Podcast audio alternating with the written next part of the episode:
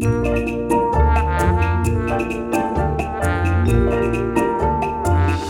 位听众朋友们，你们好，今天是和别人的男朋友一起逛公园的一期非常特别的节目。我们一口气请了三位嘉宾，那我是唯一在场的女主播，我叫乌王。我们请三位女嘉宾来先自我介绍一下，打个招呼。然后我特别希望她们用某种地方方言来向听众朋友们打招呼，因为这跟我们的主题有很大的关系。那我们挨个来吧。大家好，我是欣欣。嗯，我的家乡呢是海伦市。海伦呢是，呃，黑龙江省的一个县级市，它隶属于绥化，然后距离黑龙江省的省会哈尔滨，嗯，二百多公里。大家好，我是张斌，然后我也是来自黑龙江，是一个叫鸡西的一个地方。大家好，我是嗯速写作中心的学员二分之一，我也来自黑龙江著名的鹤岗。我把你们三位请来了，其实就在录我们这个，嗯，一个新兴的系列，呃，关于这个地域和这些地域的风土人情和一些八卦。那我们今天要录的其实是关于东北的一段往事。你们三位，我在地图上看了一眼，吓了一跳，就呈现了一个三角形，而且挨得特别近。然后其实我都没去过鹤岗，还有海伦。哦，你只在鸡西，你们互相都没有访问过对方的那个，因为你们的关系其实我是闽南人，有点像漳州、泉州和厦门那么近吧，差不多，就是大概一个小时、一个多小时就开车就能到的那个感觉。对，但可能就是因为呃小的时候没有这两个城市的亲戚，可能就没有没有往那边走动过。就是你们三个城市不通婚的吗？就 是小小小时候所有的旅行全都是通过走亲戚，我的旅行旅行范围可能不超过方圆一百里，一百里就是五十公里这样的。对对，就是那就是你在鸡西亲戚就全部在鸡西，基本上大部分都是。就是你父母结婚的那个直径是多远？然后再有亲戚就是就是山东，因为我爸是从山东山东来的，北在北方的亲戚都还比较集中，全都在我们那个小县城里边。嗯，二分之一也是的吧？对，就是像刚刚江斌所说的，就是我们从小走亲戚，嗯，我小的时候还要坐火车，就都在鹤岗市内，当时就鹤岗市内还要坐火车串亲戚，这是什么？对，伟大的城市，就是觉得好像当时我姨家是住在呃鹤岗的，嗯工农区，属于市中心，去一趟家还要还是一件大事情，好像一年只能去一次。读书也是在黑龙江，所以在大学毕业前都没有出过黑龙江，就一直在那只天鹅的范围内生活。对，就是对，只去过大学。对，就就就三个城市，就自己的城市、大学的城市和中间需要中转的哈尔滨这一个城市，其他地方都没有去过。那已经是在就是大学毕业、毕上了大学之后了。小的时候就真的只在除了鹤岗哪里也没去过。鹤岗能你们三位的城市，我觉得好像鹤岗是最有名的，可能得力这几年关于鹤岗鹤岗房价的一个。一个就是网红化的一个称谓，然后我也会看一些博主，比如广东的有个小男孩儿，他就会斥资什么两万多在鹤岗买了个房子，然后他就会晒他日常的一个在鹤岗街上吃东西啊，然后在屋里就是呃非常温馨的布置一下的这个。那鹤岗是真的房子很便宜吗？你来澄清一下。鹤岗。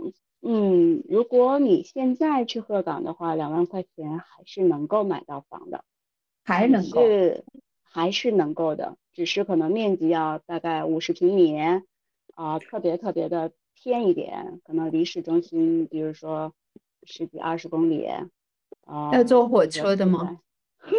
对，要坐火车的。哦，所以那个火车现在还在吗？在是在的，但是基本上。我再回到家，就是我后边大学毕业来深圳工作再回家，我会发现鹤岗其实是那么小的一个城市，就是你其实打打车就去到我刚刚所说的要要坐火车才能去到的二姨家，其实只要十几二十分钟不到，嗯 其实很小。对，那你小时候坐火车要多久？那火车应该咣当咣当很慢的吧？对呀，好像感觉是一两个小时。就是如果今天要去二姨家，就这一年里边去一趟二姨家，那是前一天晚上就睡不着觉的，好像要沐浴更衣，把新衣服都折好在床边。第二天大早天都没亮，爸妈都没起床，自己先起床把自己拾掇的很干净漂亮，辫子要梳的特别光滑，就是那样的一个记忆。对，好像要坐两个小时的感觉，那感觉可比驴车略快而已。对呀，驴也不快。你 从家里好像要走走路到那个火车站，就特别不容易。那当天得住在二姨家吧？不会当天就回回家吧？吃完饭？对对，是的，一般要住在那里，好像感觉是要住个两三天的样子。哦，那二姨就天天就接待你们这个城里人 就够了。我们是，我们是，我们是乡下人，然后姨是城里人，就姨和舅都在城里。嗯，这样。你们是乡下的。对，我们是乡下的，嗯，们坐火车是去去城里，就有点像刘姥姥去见那个贾府的人，是这样那种氛围。他们他他们是有钱的亲戚，嗯，就是我妈妈是老大，但是我我姨我舅他们都比我妈妈小，但他们都是好像是读书出来的，在矿里做领导的。我们是煤矿嘛，他们都是煤矿厂里的领导，对。当时我妈妈好像是当年那个。说到煤矿，就是张斌，嗯，你在鸡西，我好像看过一个博主访过，就是类似于你们那儿那种工业废墟，所以鸡西也是一个工业城市，曾经。对，它曾经也是一个工业城市，有什么纺织厂啊、铸造厂，其实最多的好像还是那种洗煤厂。洗煤就是跟那个鹤岗一样的煤，从从地下挖出来之后，它要经过一遍清洗，清洗之后再筛选一下，然后把那个真正的煤块筛出来，然后剩下那个石头就堆堆堆堆成一个山。因为我小小的时候上学都是走那种铁路，就是专门运输煤的那种铁路，然后旁边堆的全都叫我们叫干石山，白白的一座一座山，还挺梦幻。好像那个就很像电影《白日焰火》里开场的那个场景吧，他们也是在运煤，但是没有那么大，都是很小的，就是小作坊的那种，就是一个家庭开一个那种。不，家庭可能不行，就是嗯我说的是规模啊，规模没有那么规模，就是比较那种小小企业的那种感。它这个洗煤行业是非常脏的吧？就好像是污对，会容易造成非常高度的污染的。可能是对河流之类的会有一些污染。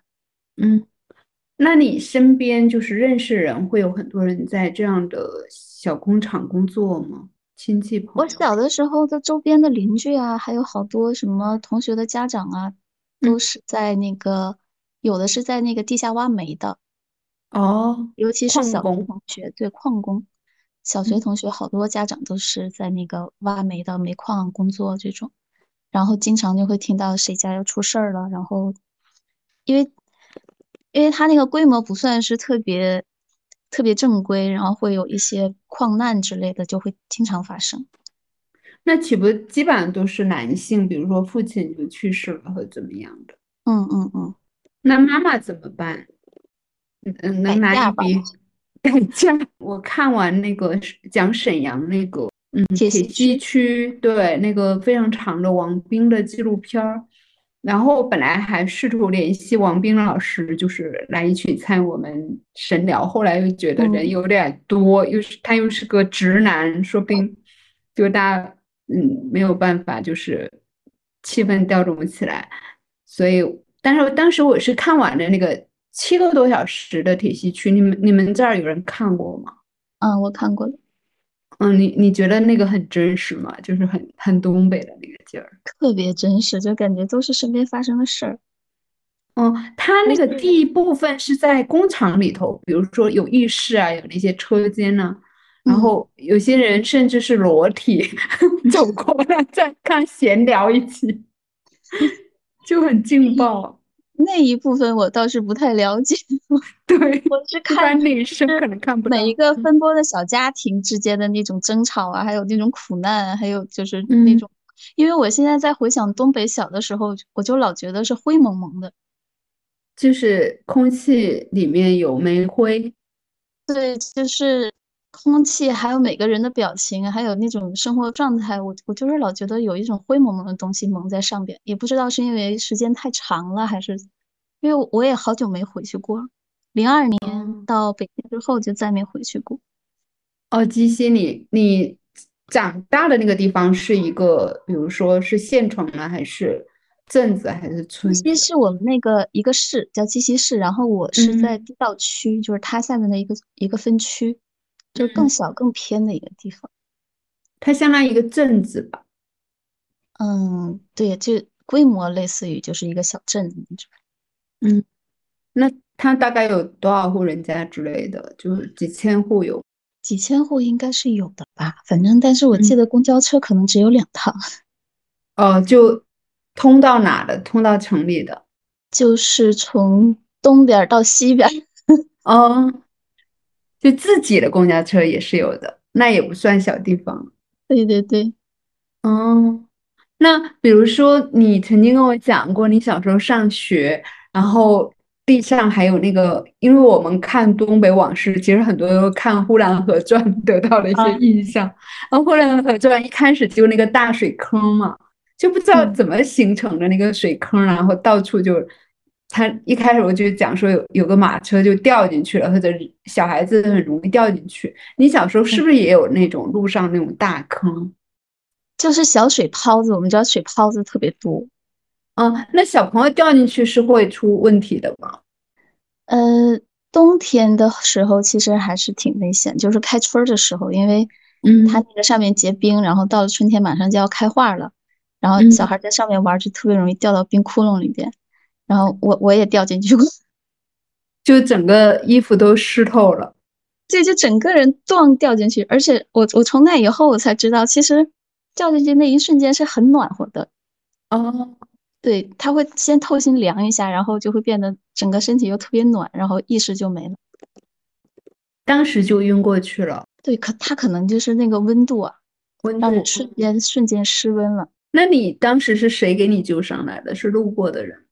就就是去煤矿上班的那种侠哦士，然后对，我我觉得小时候有这种经历挺吓人的。你会可不会那个水？泡的也不是很深啊，但是那时候哦太小了，小学一二年级就是很小的一个一个小小孩儿，哦，可能大人也没有费什么特别大的力气就给捞上来。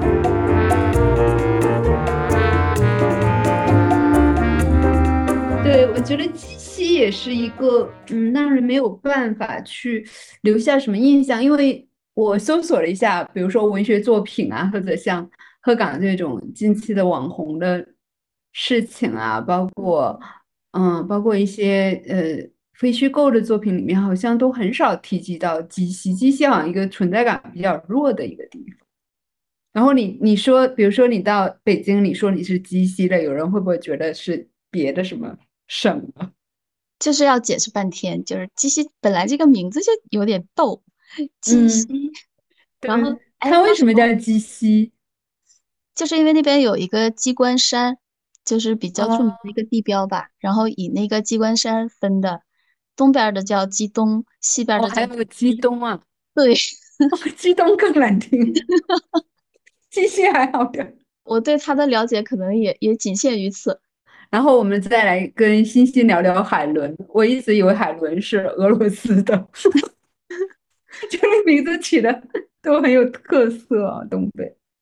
对，小的时候不是学过一篇呃课文叫《海伦凯勒》嘛，那个盲人嗯，对，海伦凯勒。对，然后当时就觉得，哎呀，我们海伦市这个名字可太好听了。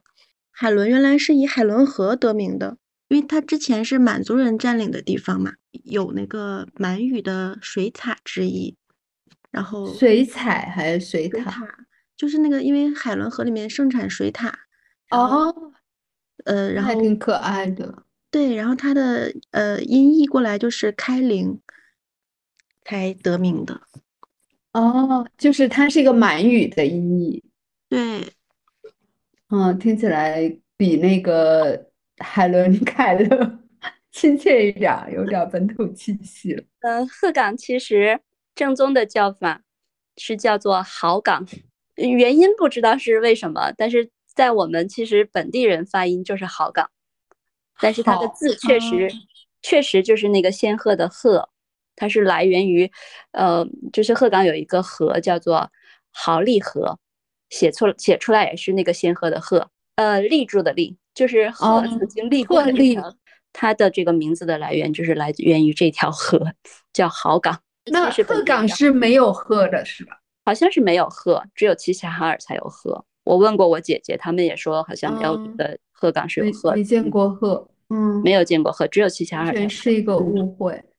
好的，我们重新聊回海伦。那欣欣，你小时候是在海伦的一个什么位置呃长大的？哦，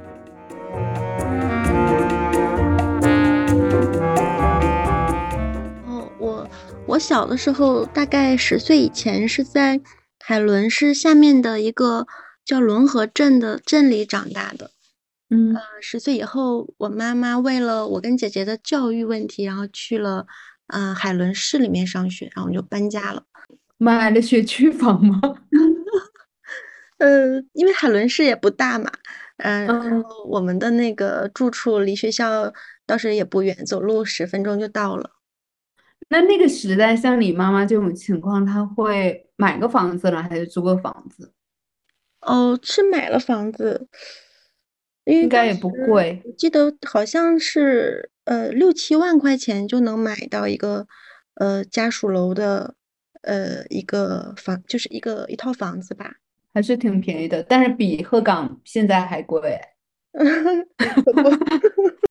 所以，呃，你小时候对海伦的记忆是怎么样？像他们俩描述的这种，有一些什么样的让你印象很深刻的记忆点吗？最小的时候，其实是。对伦河镇的印象比较比较深，但是可能都是冬天的印象比较深，因为夏天可能我小的时候，嗯，那个时候已经搬到海伦了，然后嗯，就是放假的时候会会到伦河镇里面去找呃哥哥玩儿，然后我们两个就到他们家的后院儿，那是呃一片就是夏天是种菜的，然后冬天就是被白雪覆盖嘛。然后我们俩就玩的很开心，在那蹦来蹦去。然后突然，我就我就我就掉到一个菜窖里面。哦，你们有这种掉到一个什么东西里面的经历？对。然后我对那个地形不熟悉嘛，我也不知道谁家在哪有菜窖。所以菜窖的入口是非常隐秘的，就为了。那小孩掉进去吗？就可能平常也不会有小孩去玩儿，然后每人每个家庭可能也知道自己的菜窖在哪儿，可能就是大家都呃有一种默契吧。我我跟我哥哥在那儿蹦，蹦来蹦去，我就掉进去了。然后我哥哥后来在日记里写道说，只听扑通一声，妹妹不见了。所以你哥哥还有写自己的好习惯。东北是人均。小说家吗？对，小的时候好像经常就不经意就掉到什么里面去了，尤其是掉到那个雪窝子里面，就特别平常。对对对，啊，对，自己能有自己能爬出来的地儿吗？哎，那个二姐就是二分之一，你也掉进去过什么东西？就是我的感觉，就是像刚刚张斌说的，就是东北的孩子好像总是掉到哪儿去，这样掉掉掉就掉就长大了。我我从小没有被打过。但是有一次，就是我带着呃一个呃，就是离开我们嗯那个兴安台那个地方的一个孩子，他又回来玩儿。我带着他去汤河，我们门前不远的地方有个小河。然后我妈妈告诉我说不让我带他去。结果那天早上呢，我就带他去了。等到我们玩了很久才回来，然后我妈妈在那个路口等我们的时候，发现我的裤脚是挽上去的，就是我们三个孩子裤脚都是挽着的。他就一下子就明白我们去汤河了。然后我看到他看我们，我们就赶快我赶快把裤脚就放下去了。然后他就拿着那个那个扫把呀，就是那个嗯，我我们本地话叫笤笤帚，笤笤帚啊，哦，笤帚，笤帚，嗯，笤帚。然后呢，就准备打我，他就这样扬起来这个胳膊，然后我就使劲大哭，就是这一次是差点把人家的孩子给掉河里。嗯，太好玩了。东北那那个小朋友就是经常被家家长打。我记得有一个综艺，好像是一个女明星说她爸冬天的时候用冻带 鱼打她，印象特别深。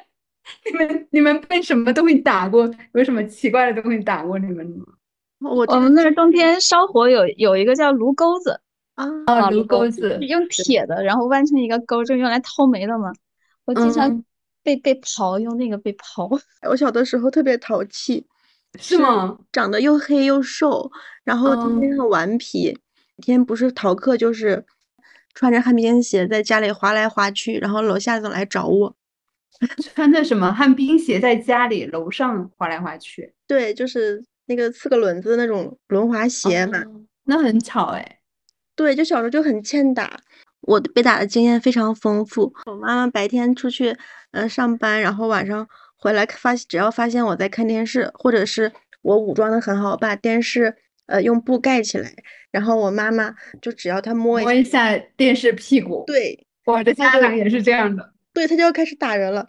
就我妈的作案工具，它是一串钥匙，啊，用钥匙打孩子。对，那一串钥匙上面什么都有，有车钥匙，然后有各个房门的钥匙，然后还有什么呃指甲刀，什么就是一嗯串，还有钥匙链儿，一串很重的东西，然后拿他那个钥匙链儿，就是在我头上打，然后天呐就是根本就不看。我妈还用，就是我们家那个浴缸，就是浴缸呃连接水龙头和缸的那个中间不是有一有一个就是水管儿嘛，嗯，是那种胶皮的水管儿，然后他就是气急败坏的时候，就会把那个东西扯下来，然后抽我。单独打。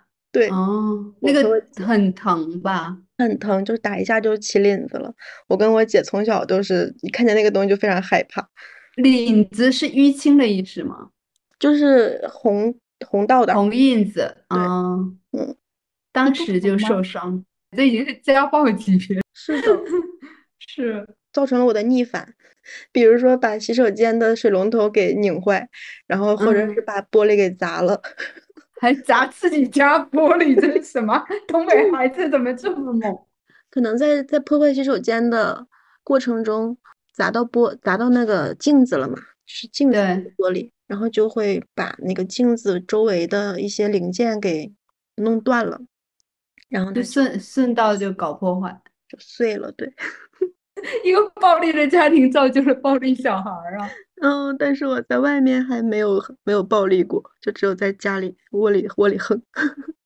因为我跟欣欣还有白小姐都是很熟很熟，就是我们都有过漫长的就是交谈经验，然后他们俩都是那种，哎，我觉得你们俩都符合一种人设，就表面上特别的傻白甜，特别乖，人畜无害但是人畜无害，看着就是特别好欺负，然后呃很听话，然后也很驯服那种，外面就外面都是白白软软的那种，里面全是黑社会的底子。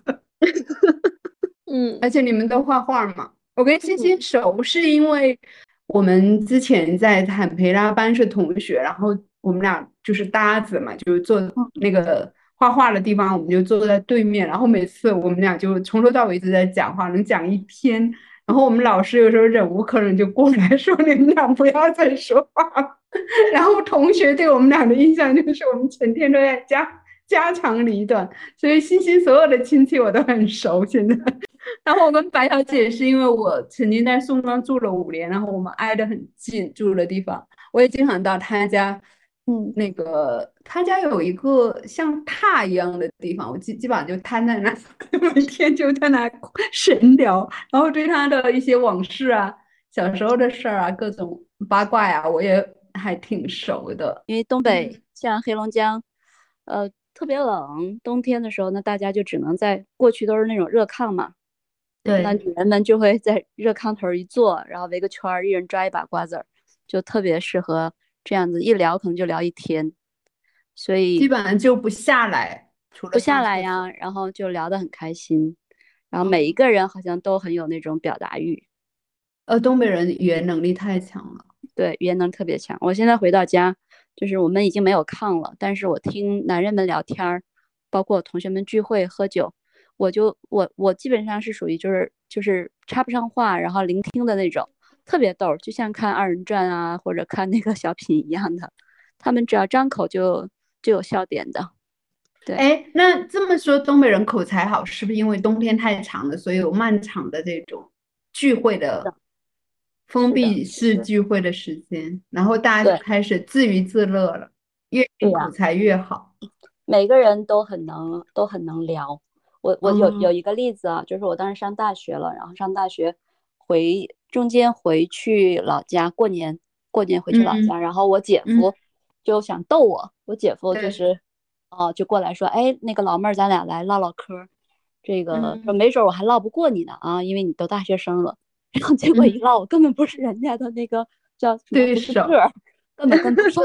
不是个儿，不是个儿是什么意思啊？不是对手吗？不是对手，对，根本就不是一个事儿。对，然后呢，就就他也再不跟我喝酒聊天了，根本就不是，对，跟不上人家那个套。不配，你这个大学生就根本就不配，对，根本就不配。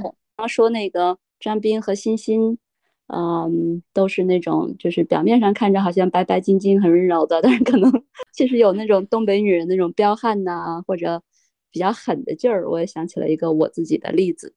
我你也是的嘛？你也狠嘛？我没看出来。嗯，要要看在什么事儿上，要看是不是把我给顶在那儿了。那有时候就是过去了就会就会后悔的那种。嗯，也也没有那么激烈的一个例子吧，就是之前在小区里。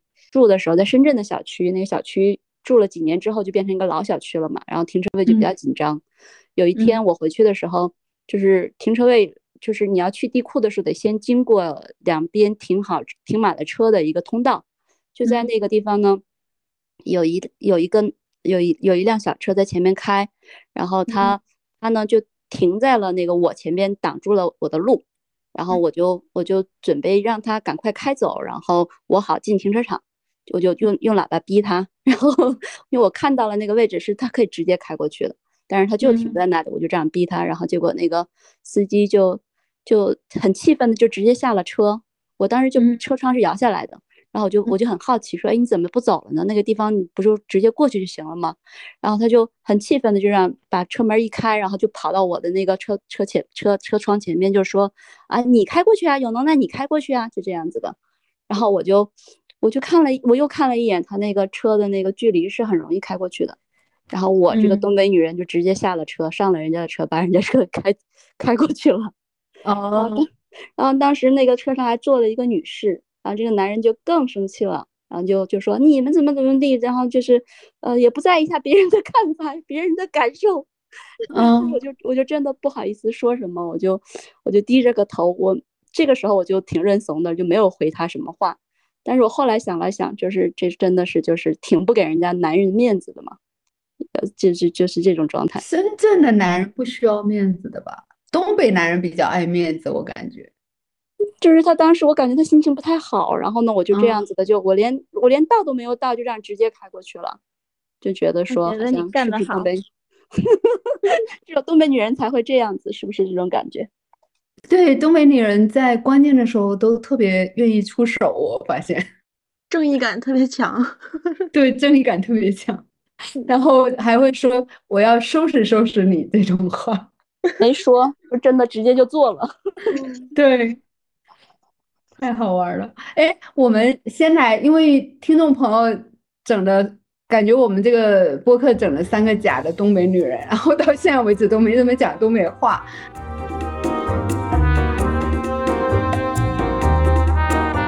然后我刻意的找到了一个呃讲东北吃的一个叫什么吃货研究所啊，明谢一下，吃货研究所给我们提供了一个可以讲东北话的范文，它是关于东北人如何讲吃的。然后我就来想，呃，我是一个福建人，我的普通话都是不准的，但是我呢跟东北也有一段往事，我其实在大连待过一年。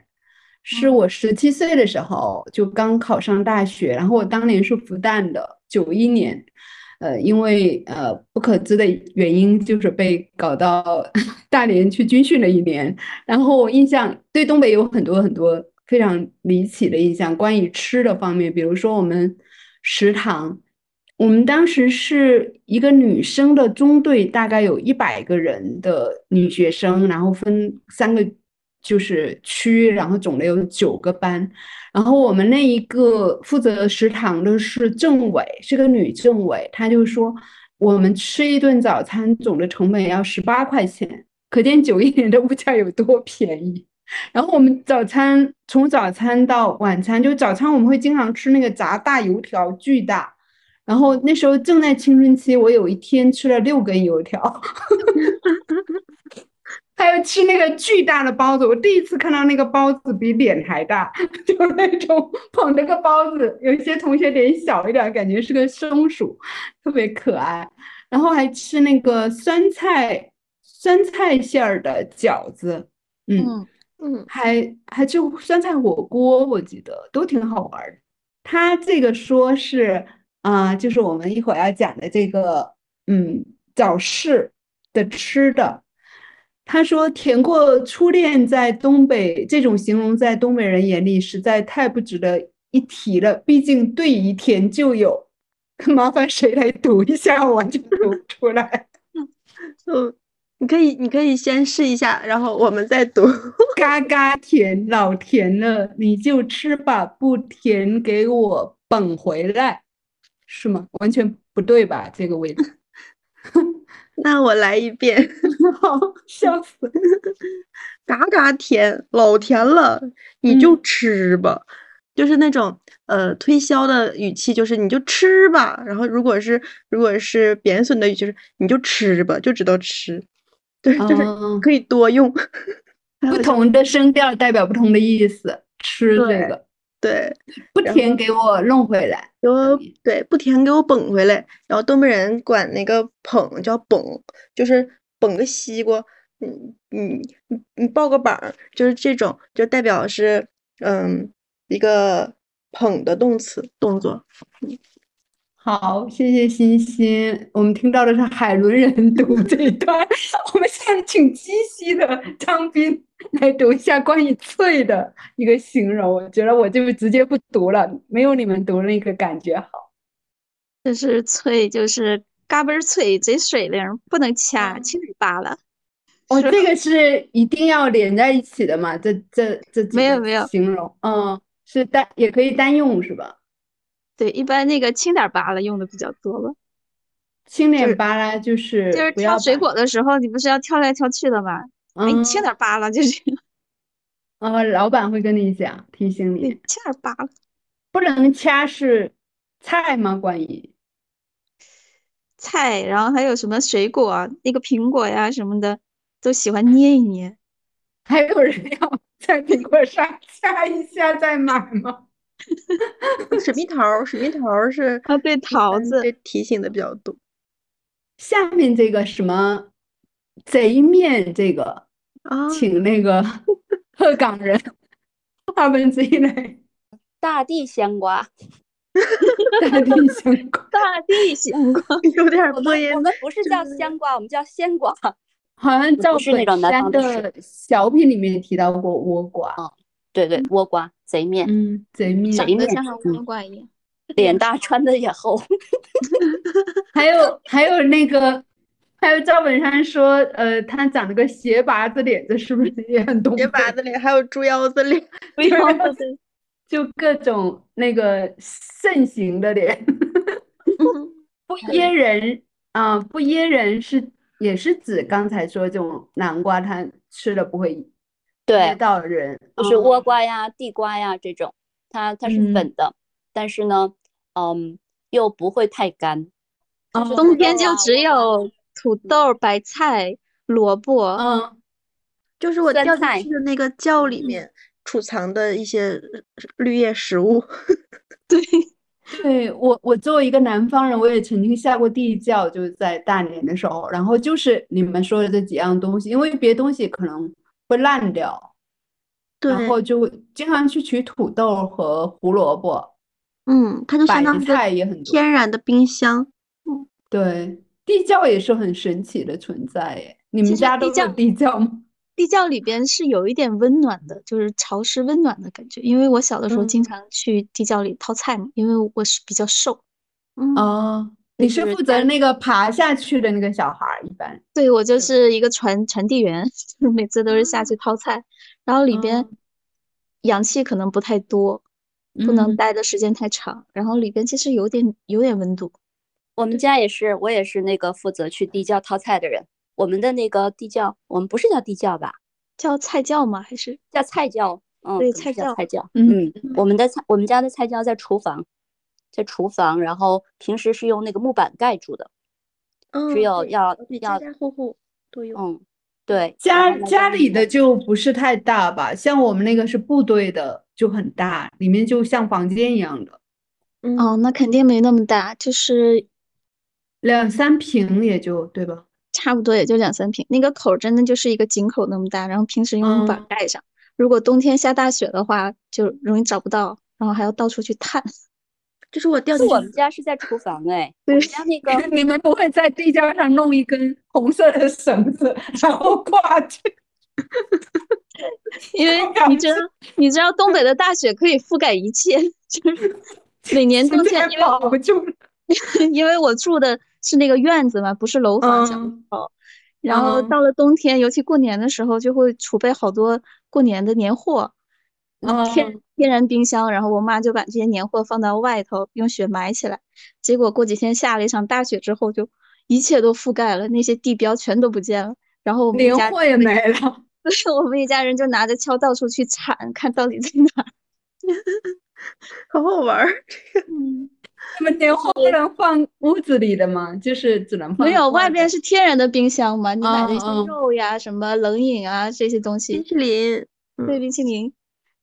哦。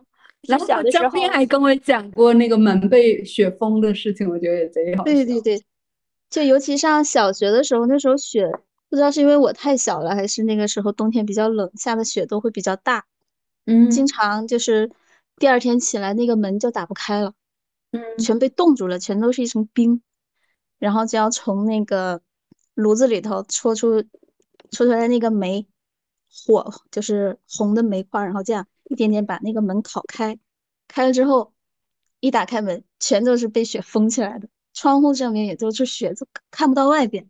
就直接是一个雪墙了。对，然后就是雪墙，然后就要拿着锹一点点一点点往外铲，有的时候还可以抠出一个洞来，就可以在那个洞里面这样穿来穿去，还挺好玩儿的。呃，所以你们的盖房子的时候，那门一定要朝里吧？对，朝外就死了，然后朝外，可能这冬天都出不去。笑死了。我也有那个共同的经验，就是嗯我我们家呃，就是东北人可能都很正常的是，每到那个秋天十一以后吧，就要把那个窗户封起来。嗯住住平房的时候，然后那个窗户就需要拿那种嗯纸条，就是你要把那个本子裁成一条一条的，大概可能三厘米宽的样子吧，然后就要把那个窗缝三到五厘米，就要把那个窗缝嗯都糊起来。要哦小的时候是自己打那种浆糊，然后糊起来。那我不明白为什么就是有一个有一扇窗户是不不不封的，就每年那个那扇窗户是不封的，我也不明白为什么。就忽然有一天，就是像就像张斌说的，下了很大很大的雪，然嗯后我我我才知道，原来那扇窗户，我我妈妈是需要从那扇窗户跳出去，然后把那个雪扫出一个过道，好让我们去上学的。对，那妈妈得几点起床啊？四点。对对，等到我们就是我们能够从开门出去的时候，就发现那个过道旁边那个雪是比我人头是高的。我是在那个像、像巷道一样的那个地方走着去上学的，等于说你你上学是没有痕迹的，你是在地 下行走。对，就是这种共同，嗯，很有意思。地面上根本看不到下面有个孩子在上学，是吗？太好笑了。小时候的雪好像下的都很大，然后经常会到腰啊，到胳肢窝这个地方。哦，现在已经没有了。嗯，现在已经现在没有了，现在没有了。哎，那你们看那个《权力的游戏》那个那个北境，会不会觉得很亲切？就有点那个感觉。真的是，因为我上初中的时候，学校就在半山腰上，嗯，然后每次都要穿过那个松树林子，嗯，绕过坟坟圈子，然后走上一个小时才能到学校。冬天的每时候每天通勤那么远啊？对，然后到了冬哦天，其实挺美的。现在想起来，嗯，冬天的时候满山遍野都是雪，然后那个松树上挂着那个雪，还挺漂亮的。那你这样踩踩到，你不能踩到底吧？你就约等于在雪上行走，是能踩到底的，能踩到底就是每一步都很艰难，要把腿拔出来。就是到了冬天，你看下过雪之后，每个人都像企鹅一样，就是走路是摇着走。小朋友你腿很短呀，你拔出来也不容易吧？如果下对，就是厚的话，很累。嗯，可能就是一个小时的路要走上两个小时。乘以二比平时。对对，嗯，那上一个学真的是要早起，因为妈妈先要去挖那个地道，妈妈晚上几乎都没睡吧？那你们你们冬天的时候是一下雪，然后回到家，然后赶紧把作业做，就赶紧睡觉吧，因为可睡觉的时间真的不多吧？哦我都不写作业，哦，你可以不写作业，你可以不写作业的吗？因为我脸皮比较厚，第二天顶多罚站了。我就从小就不爱写作业。哦，真的可以吗？老师也不会体罚的嘛？就除了罚站也不会打你的吗？就打手板嘛，哦，那就让他打就算了。对，让他打就行了。反正我就是不爱写。哎，我也干过这事儿，就是我小时候也不爱写作业，然后我为了怕老师，我怕老师就是批评我，然后我就逃学，我就在家嗯里面，呃，就就没去那两天。然后我妈，结果她有一天中午突然就回来了，然后我就嗯很慌，我就躲到我了阳现在听到你妈，我都肝儿颤，我都害怕你妈。你是听到了钥匙的声音吗？对 就特别恐怖。然后他，我就躲到了阳台嘛，然后他就嗯去阳台拿东西，他就发现了我，然后就很尴尬，然后我们两个就对视了一下。哎，后来我妈妈一看是情况实在是不行，然后就把我给转学了，到了一个寄宿学校。那你妈，你你是你妈亲生的，这个没有问题吧？没问题，脸都那么大，大脸盘子。嗯，然后，对，我还之前想起来，就是下雪的那个场景嘛，就是嗯我对于就上学的时候，学校组织扫雪的那个场景非常深嗯刻。就每个小嗯孩儿都要从家里面带上就是铲雪的工具，带上铁锹、扫把，然后还有那个弧形的铲雪器。然后弧形的铲雪器是什么概念？就是一个大型的，就个半一个半圆形的铲雪器，就是它能把很厚的雪给给推到旁边去，哦，然后堆成一个堆这样子。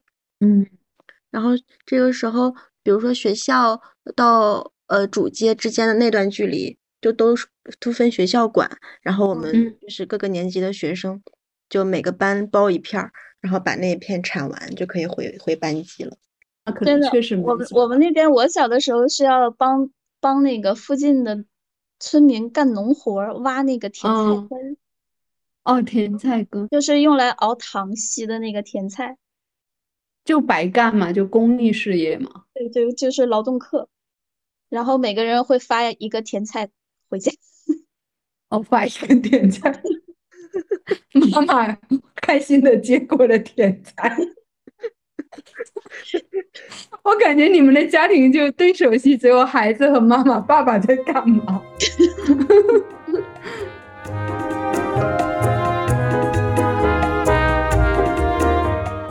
哎，东北是一个大男子主义很严重，然后很重男轻女的地方。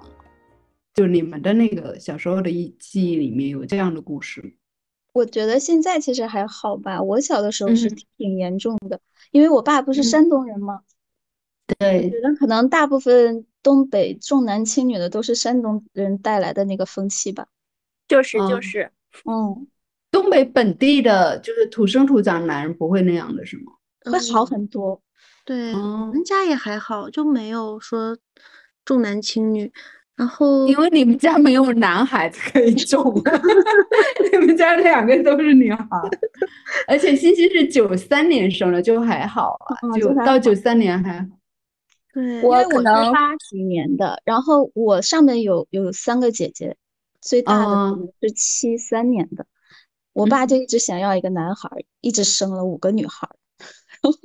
你下面还有个小妹妹，我记得还挺漂亮的。对对对，反正他们家姐妹都很美，所以你们村里 是不是叫五朵金花？我我们那个现在家庭的群就叫五朵金花的群。哇塞，怎么一点想象力都没有？果不其然叫五朵金花，自封。然后二姐呢？你你们是四个倭瓜吗？我们呃，我自己的家庭其实没有很重男轻女。我们家确实也是一个大家庭，我们家五个孩子，我是最小的一个，我有两个哥哥，两个姐姐。啊，然后，嗯，我作为最小的孩子，其实挺受宠的。嗯嗯，当时就是我读书的时候，因为我母亲在我高二的时候去世了。哦，对，我当时是在读读高中的时候，旁边的邻居会劝我父亲和我的母亲，就是让让他们不要让我去读那么好的，也就读去去读高中读大学。他们会觉得说，一个女孩儿，你干嘛上那上上？对，七零后是经常被这样劝的，会有这种观点。嗯，但是我的父母其实挺开明的，他们就是我想要读，他们还是努力支持我读了。但是我作为我比较有发言权的原因，是因为我我曾经做过那个山东的儿媳妇。曾经的意思也就是离了是吗？然后就就是这不重点，重点就是你会发现山东人这个才是重点。你为什么结婚？不是，我觉得最糊涂的是嫁给了山东男人。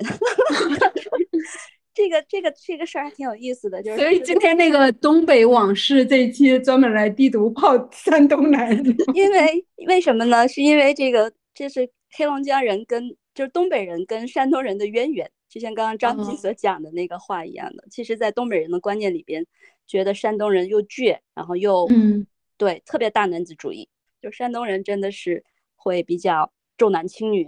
像我刚刚，我当时就是第一次去到山东的时候。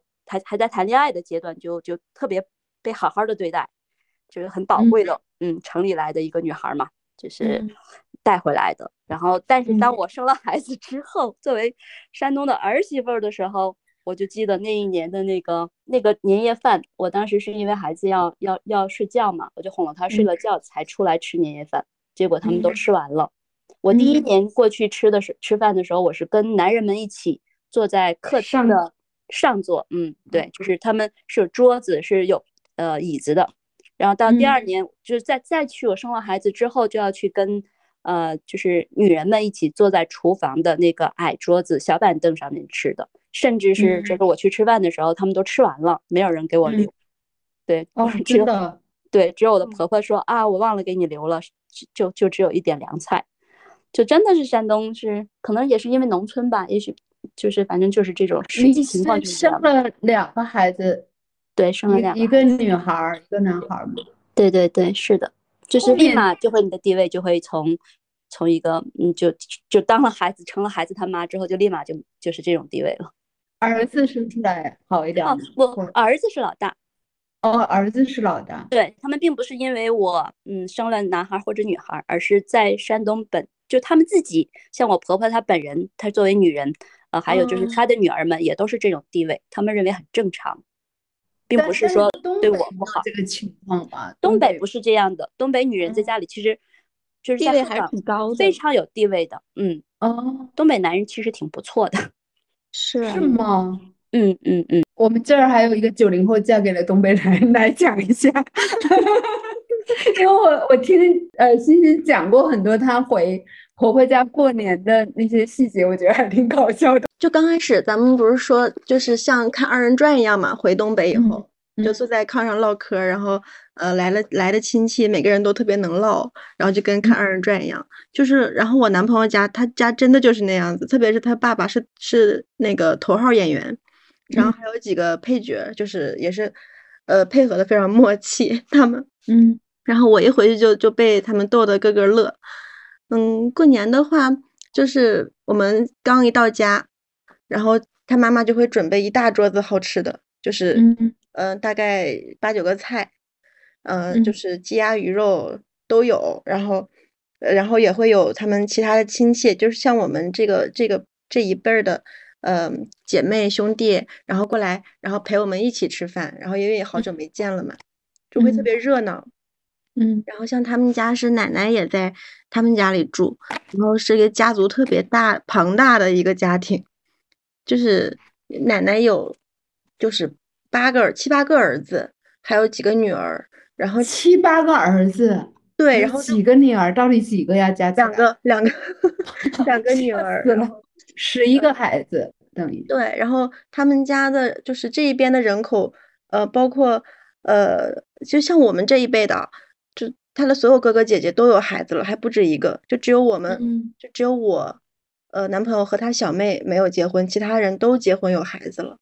然后就这些哦人加起来，就像拍一个就是班级毕业照那那样的规模。哦，好几排，然后每一排排人都满了，对，第一排是小孩儿，对，得四排。置的位置。对，起码有四排，然后像拍一个毕业照那样一个长的相片才能装进去。那每天就要供应这么多人吃饭吗？嗯，不会，只有这嗯些人他们会在过年当天就是分批分波的、络绎不绝的来家里给奶奶拜年，然后会哦送来各种各样的礼品，然后一到过年，他们家的就是厨房的一角就会堆满了各种，呃，什么娃哈哈呀、八宝粥啊、苹果、橘嗯子、罐头，各种各样的就是礼品，因为每个人都会拿来三四箱东西，然后摆在嗯那里。然后呢，我们也会往出往，就是也会送礼嘛，送给别人，送嗯给自就是其他的亲戚，然后就会把这些每每箱东西就是倒换来倒换去的 哦，就是这些东西在 村子里流转。流通。对，我还有去年送的。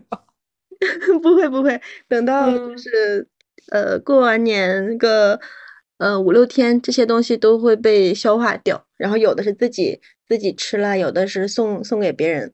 嗯因为屋里面也很暖和嘛，也怕坏掉，所以就是抓紧处理。然后来了来了亲戚来了客人，也会拿出来大家一起吃，这样。嗯，我就听你说，他们都起得特别早。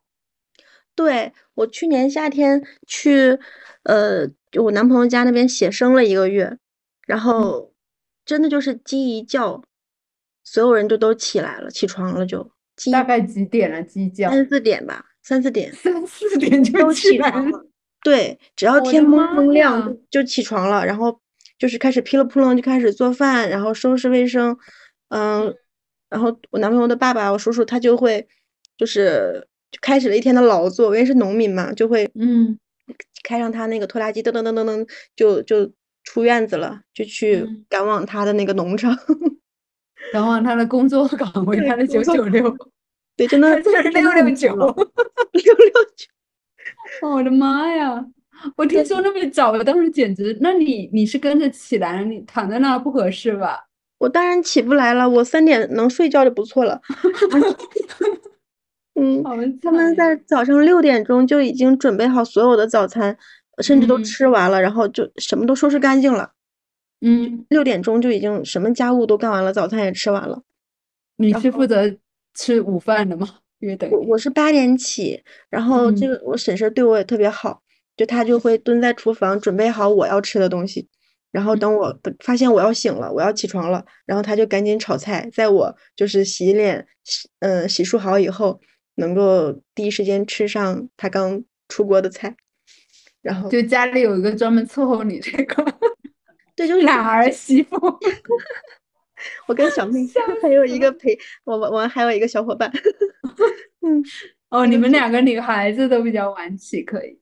对。也就侧面说明了东北其实这种家风里面，这种陈旧的风俗还是相对好一些的。对他们，他们早起他们的，然后我们也可以有我们自己的规划时间安排。当然了，就是 我我其实不想麻烦婶婶做早饭，但是哎呀，还是太热情了，然后给我把我们照顾得很好。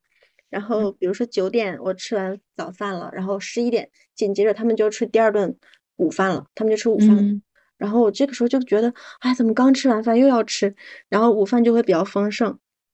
对，我昨天看了一个博主，她是一个嫁到呃沙特阿拉伯的一个中国女孩儿，然后就是沙特阿拉伯也特别爱走亲戚，嗯，然后走亲戚就是不停的也是供应这个吃的，包括甜品，就是吃完了还要喝点咖啡，喝吃那种特别齁甜的甜品，所以每个沙特阿拉伯的那个人都很胖，就是随着中年的来临 越来越胖，因为一直在吃，而且他们应该很有钱。然后你也跟我讲过，好像他们过年的时候会到各家去串亲戚啊，吃啊。对，我刚刚说这一点，就是他们冬天，我因为我们的假期回去过年的假期大概是六七天左右嘛，然后嗯，有几家特别就是关系特别好的，来来往特别密切的亲戚就会就是轮着请客，比如说我们今天回去了，然后第二天嗯说大哥请客，然后那行那我们去吃一顿，然后都是同样的这一波人哦，都是这几个人 六七个人。然后吃了一波，嗯，挺开心。那第二天不行，大哥请完了，嗯，大嫂请，他俩是一家的，不大嫂不行，我也得请。然后我们就得去吃一顿大嫂请客的。然后呢，大嫂请完了呢，大舅妈也得请。然后这个大舅妈就是大哥的妈妈，他们仨都是一家的。然后呢，就是他们三个人要轮着请，就是彰显他们的好客吧，好客之道。对，然后都是，然后也是这波人连着，这时这时候已经连着吃三天了。然后这个时候呢，说二舅妈也得请，二舅妈就是其这个六七个人其中的一个人，然后说二舅妈也请，然后我们又去二舅妈家吃了一顿，嗯，然后呢，这个时候呢，二舅妈的孩子也得请，就是我们的弟弟也得请，哎，然后我们又去吃了第这这时候已经第五顿了，嗯，就是都是这些人连着每天就是这三家。等你们走了，你你你男朋友的父母得开始回请他们吧？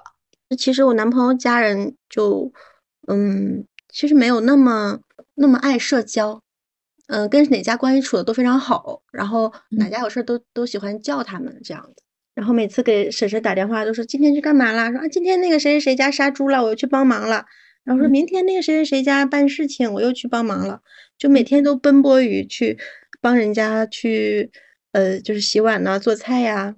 办事情啊，这些事情，这些东西上，这好像是一般乡土社会都是这样的，就大家互相帮忙嘛。比如这家请客，就所有人都过去，对，一起做，一起做吃的，女人、男人都会去帮忙吃那个杀猪菜。杀猪菜哦，你们也有杀猪菜吗？对哦，后来我我爸退休了之后，自己在家还养了一段时间的猪。然后真的 养了一头活的猪吗？不是一头，是是好多头。真的吗？对，然后就是留着过年自己吃的那种。我还帮他，我还帮他接生过那个小猪崽。真的吗？我 的天呐，太东北了吧！然后我才知道，那个小猪出生了以后，它是有獠牙的，要用那个钳子把那个獠牙掰掉。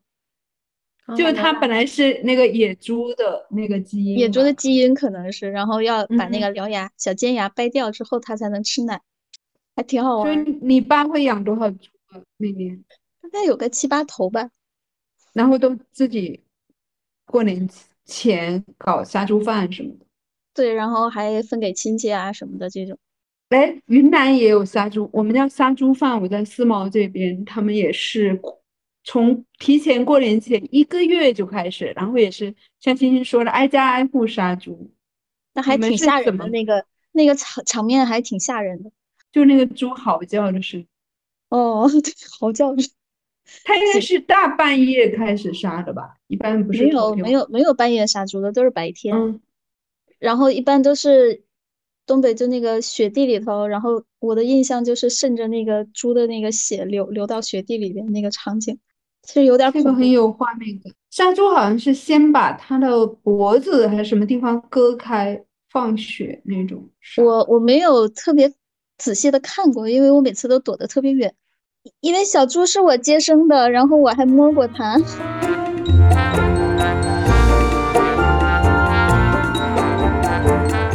就先来聊一下鹤岗的房价，就从这开始聊起。就是二分之一。你知道鹤岗红的是什么时候？你会不会觉得很惊讶？在之前我跟别人说我来自哪里的时候，基本上都会说是佳木斯，因为这个名字好像似乎还有人知道。我从来都不跟别人提我是鹤岗的，因为你会需要很费口舌说这是一个什么地方，在哪里，它是否是一个城市，所以我都通常不说。但是这一年多。我就可以跟别人讲鹤岗，然后别人就会说哦，就是那个出名的那个网红城市，然后那个房价很低，然后什么肉串好吃，然后什么什么之类的，对。鹤岗的早市也很有名吧？也是因为房价的原因带动的。早市有名，然后洗澡那种很很舒服，就是这些都是都是跟那个房价便宜，就是配套的，配套的红红起来的。我一开始知道它红起来，可能大概也不久吧，两年两年两大概是两年前的样子开始知道的，嗯，就是看到网络上开始有人提，然后那会儿我记得那会儿是有一个帖子比较火的，是。我今天查了一下那个帖子，叫做啊，我还抄写下来，我我找一下啊，我看他抄在哪儿了。没关系，先找。对，就是有一个人写了一个帖子，叫做流亡到是个广东男孩，五万买了房，可能是吧，不太知道是不是那个，反正就是二零一九年的一个帖子，从那时候开始火起来的。然后，呃，五万块钱其实。直到现在，在鹤岗都能买到很不错的房子了。就是它是它是那个毛坯的，还是装修过了？现在，呃，如果是一个，比如说两房的七八十平米的，那就应该是一个毛坯的，相对来说位置没有那么偏的一个毛坯房。如果是装修好的，那就是要偏一点，嗯，偏一点的，然后面积小一点的，但是也能够买到了，也不会特别的差条件。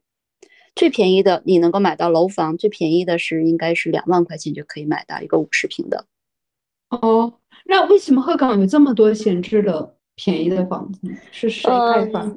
是在大概二零一零年的时候吧，鹤岗开始做棚改，就是相当于是，对，就相当于是那种老城区翻新重建。西区的第二部好像就在讲棚改的事儿。是的，就是其实就是对，就是在棚改棚改的时候，像我们家，呃，我们家的那一片，我原来小时候住的那一片都已经不在了。我回到鹤岗，其实都已经找不到我原来的家的地方了。它都，嗯，原本原来我们都是平房，然后带一个小院子的嘛，现在就都变成了楼房，就是这样子棚改的。然后，嗯，其实每一家，嗯，就是房子它是从那个平面的变成立体了。嗯对吧？同样的地方就可以变出跟北京拆迁一样。对，同样的一个地方，本来是可能是一家人的一套房，现在就可以变出好多套房了。就这样子，房子就变多了嘛。嗯嗯。然后棚改棚改的人，他其实是不呃不用花钱就拿到，也可能是两套房之类的，两套房、三套房，因为他可能原本的面积大，他现在要给他的房子就你可以有两套或者三套，就这样的房子就变多了。所以呢。嗯，在这个过程中，也有一些人，他们也用一些用一些手段去，嗯，圈房。有一些，嗯，对，有权有势或者有钱的人，他们就会把一些房子，就是用指标啊，或者找关系啊，或者是用很很很便宜的方式拿到自己的手上来，然后就也也形成了一小波的炒房热。那会儿曾经圈房是什么意思？是买一堆房子？对对，买一堆房子。然后呢，他他想要说房子升值，然后再卖出去，所以房子当时是出现过一点点小幅度的上涨的，就二零一几年的时候是出现过一个小幅度上涨的。嗯，比如后来又跌回去了吧？对我问了我姐姐，就是我姐姐她曾经有一套房是在鹤岗的市中心，那个时候是她是二零呃二零零七年，二零零七年还没有大面积棚就是棚改之前买的。他的房子是两千块钱一平米，那已经是说整个鹤岗最贵的房子了，相当于到大概十年之间涨了一千块钱。嗯，对，这就是鹤岗的那个房子的涨幅。呃，就是一七年的时候大概是三千，然后他是一八年卖掉的时候是大概九十平米的房子卖了二十八万，这就是鹤岗已经算很贵的天价的房子了。嗯嗯，对。所以说鹤岗，你要就有的网上也会说一点五万买一套房，这也是事实。嗯，但是不是跟人口流失有很大的关系，还有生育率的下降之类的？对对对，是的，人口流失肯定是的。就是我我看了一下，嗯，曾经有一个数据，就是说，嗯，去年吧，还是就这几年吧，人口的流失率大概百分之十五。哦，每年大概有两万的人口会离开鹤岗。哦，像像鹤岗，它有一个中学叫鹤岗一中，它是省重点中学。当我当时我们读书，或包括直到前几年，这个中学它其实每年都有一些考到清华北大的学生，就是非常好的一个高中。但是现在都招生招不满。哦，大家也不生孩子，说东北生育率巨低，已经对对对，我看到那个指标是，就是整个全国里边是最低了。嗯，负的百分之五。黑龙江最低。黑龙江最低。嗯，对，负百分之五。对对，都是都是有关系的吧？那整个城市里如果回去，会感觉到老人的比例特别重吗？是的，老人的比例特别重，就是你在街上是很少见到年轻人的。我就看那个博主，他们不是在也在那些小区里溜达，找想找便宜的房子买嘛，然后他就去打听一些住户，感觉那那一楼就他遇到的基本上都是白发苍苍的老人的感觉。对你如果在小区里走，像我今年是回去了两次，你见到的都是老人，对，见不到年轻人，就像那种青少年很难碰到。嗯，青少年相对就读书的小朋友是有的，嗯嗯，但是但是，嗯，好像你二十来岁的这种是没有的。你是不是第一波先跑到别地儿去工作的？我鹤岗，对，我绝对是第一波。我当时在我读书的时候，我们我们是嗯，我们其实我我所在的那个区，我的家所在区也是一个网红区，叫新安区。哦，新安区我都知道。对你，你看的那些博主所发的那几个比较网红的小区，我都我都很熟悉。我父亲就在那些小区住，哦，什么什么什么南什么南大路啊，什么什么滨河小区呀，我都很熟。我姐姐他们都在那些小区住，嗯，然后就是我我原来住的那个地方，西安区的，我们叫做三十一委五组，就是我们是这样子定义那个地方名字的，那个区那个。那个那个委那个组前后没有大学生，哦，是吗？对我真的是那一片里边第一个大学生，我们就从那个时候开始，呃，陆陆续续的往外走，然后我们走出去的人不会回去的，嗯，对我从我们那我所知道的我的同学，就是读了大学的人是没有人回去的。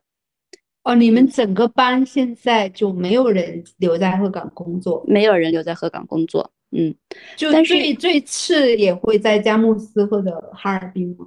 基本上是哈尔滨，哈尔滨以南。嗯，对，对，没有人回去。对我们。然后在深圳的多，在上海、北京的多，这样。哦，其实并不是。我当时大学毕业，我我我读的是也是黑龙江的一个大学，现在可能已经改名字了，当年叫大庆石油学院。哦，我们当时。对我学的是通信工程，就是嗯呃，通信工程这个这个专业只能是来南方工作，所以我我我们当时班上相对来说来南方的多，但是来深圳的只有我一个。嗯，其实并不是，因为可能从黑龙江嗯最北边跨度到到深圳这个南边是比较比较少的，这个跨度可能太大了。当时也有去广州工作的。嗯，但但是陆陆续续的，大家会开始来深圳，可能需要通过一点点，就有点像跳板一样的啊，有一个工作经验才能过来，就是这类的情况比较多。嗯，就大家过年还是会回去，然后会聚会吗？同学会的，会的。现在高中、初中同学都会聚会吗？嗯，是的。其实我最好的朋友就是初中的那一波朋友。嗯。我们那他们他们基本上就回回来是一个什么状态？嗯，这一群人，我我先讲一下他们都在哪些城市生活啊？就像老师刚刚说的那个，就是有北京，有上海，呃，有天津，像我在深圳，嗯，也有在日本的，还有嗯，曾经有大连，嗯，最离家最近的就是哈尔滨，对，有一个在哈尔滨，这是我们这一波。当年初中在鹤岗读书的，就初中的小朋友们，后来考大学所在的那个，现在目前所在的城市是这种状态。北京也有，嗯。你们那个中学是你刚刚说的那个中学？嗯，对，是的。他们我并不是在最好的高中，我但是我们都在全市前三的高中。哦。我们我们我们就是因为是矿，是是这鹤岗是这种煤矿城市嘛，我们分市的。分市里的和矿上的叫矿务局，我们的高中是对我们分分矿务局和市里的中学，最好的那个中学是市里的中学，然后我是在矿务局的最好中学，就我们这样这样子，我们都是在前就是全全鹤岗市的前三的高中出来的，然后现在大家就都在各个大的城市生活。那。你们大学生年轻人离开鹤岗，跟你们是一个矿务局有关系吗？因为大家习惯了往外跑。嗯，我。觉得就是好像我在我们的心里边，我们小时候为什么要去外边？是因为家里是比较，好像出路是比较少的。像我们就是就煤矿嘛，对，没有一个自己好像其他的更好的一个精彩的可能，所以我们就会去到去到外边城市，不会想回来。嗯，然后但是现在的这个时代稍微有一点点不一样，就是我现在我今年回去了两次，然后见到了我的那个也是初中没有出来的同学。就是他们当时没有考大学出来，留在本地的人，他们也有一些不同的想法。我觉得可能是不是跟疫情也有关系？就是他们在对他们自己的孩子的规划就有一些不同的想法。他们会希望他们的孩子考一个相对好一点的大学，但不用那么的好。他们希望他们再回去鹤岗。